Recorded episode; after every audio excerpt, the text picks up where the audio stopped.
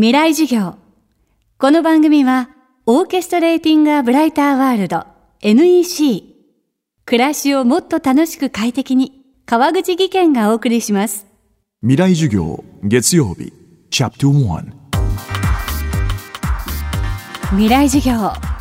月曜から木曜のこの時間、ラジオを教壇にして開かれる未来のための公開授業です。今週の講師は、村木敦子さん。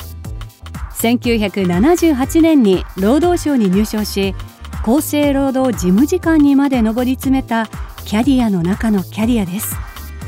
そんな村木さんを襲ったのが2009年の郵政不正事件障害者団体に発行する偽の証明書の作成を部下に指示したとして逮捕・起訴された事件です。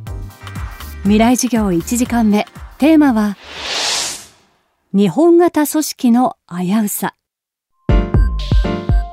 検察に呼び出されて私は何も知りませんと一生懸命説明したらもうその日のうちに逮捕されたっていうことだったので本当に衝撃でした。で取り調べ期間は20日間です。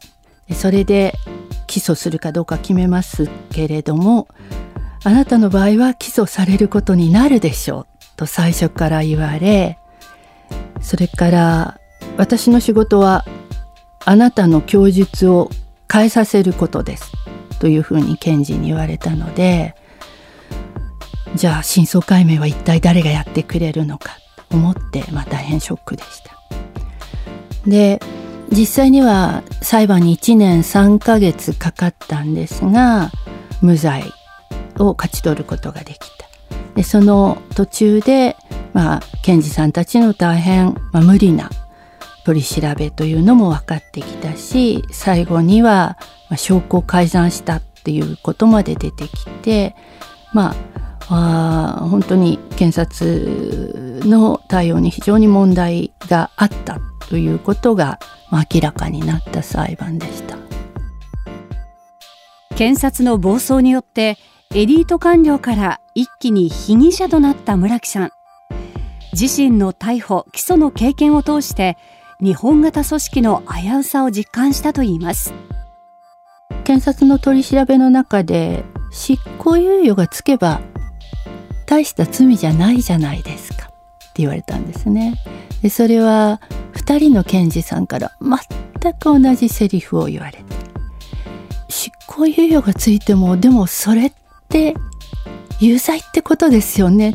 それって黒ですよね。やったってことですよね。っていうのをこう訴えるんだけどその検事さんがなかなかピンときてないんですね。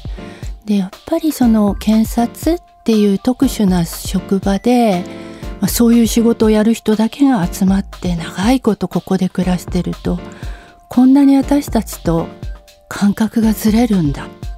ていうことを、すごく実感をしました。後でこう考えると僕たちは日本の治安を守ってる。で悪いやつを捕まえたんだからなんとか白状させなきゃいけないっていう、まあ、ある種の正義感っていうのがすごく強くってそれが結局その本当は取り調べは適正にやらなきゃいけない。でも僕たちがやってる大義のためにはちょっとぐらいいいよね。しょうがないよね。世の中のためなんだからっていうこう甘えとかおごりが出てきたんだろうと思うんですね。で検事さんたちが中心で構成されてる組織。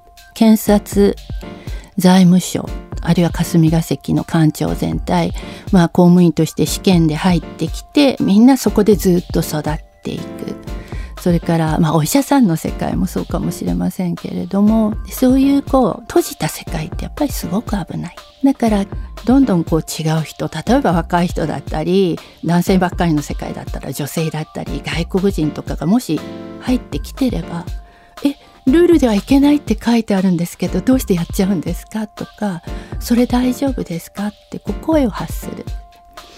あともう一つは隠せないようにしてあげるっていうのが一番いい方法だと思うんですね。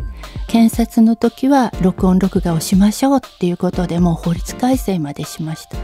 であれは隠せない環境を作ってあげた方が検事さんたちも楽になるっていうことだと思うんですね。未来授業。今週の講師は元厚生労働事務次官村木敦子さん。今日のテーマは日本型組織の危うさでした。村木さんは自身の著書でも一連の事件の真相と日本型組織で不祥事がやまない理由を綴っています。村木さんの著書日本型組織の病を考えるは角川新書から発売中です。未来事業明日も村木敦子さんの授業をお届けします。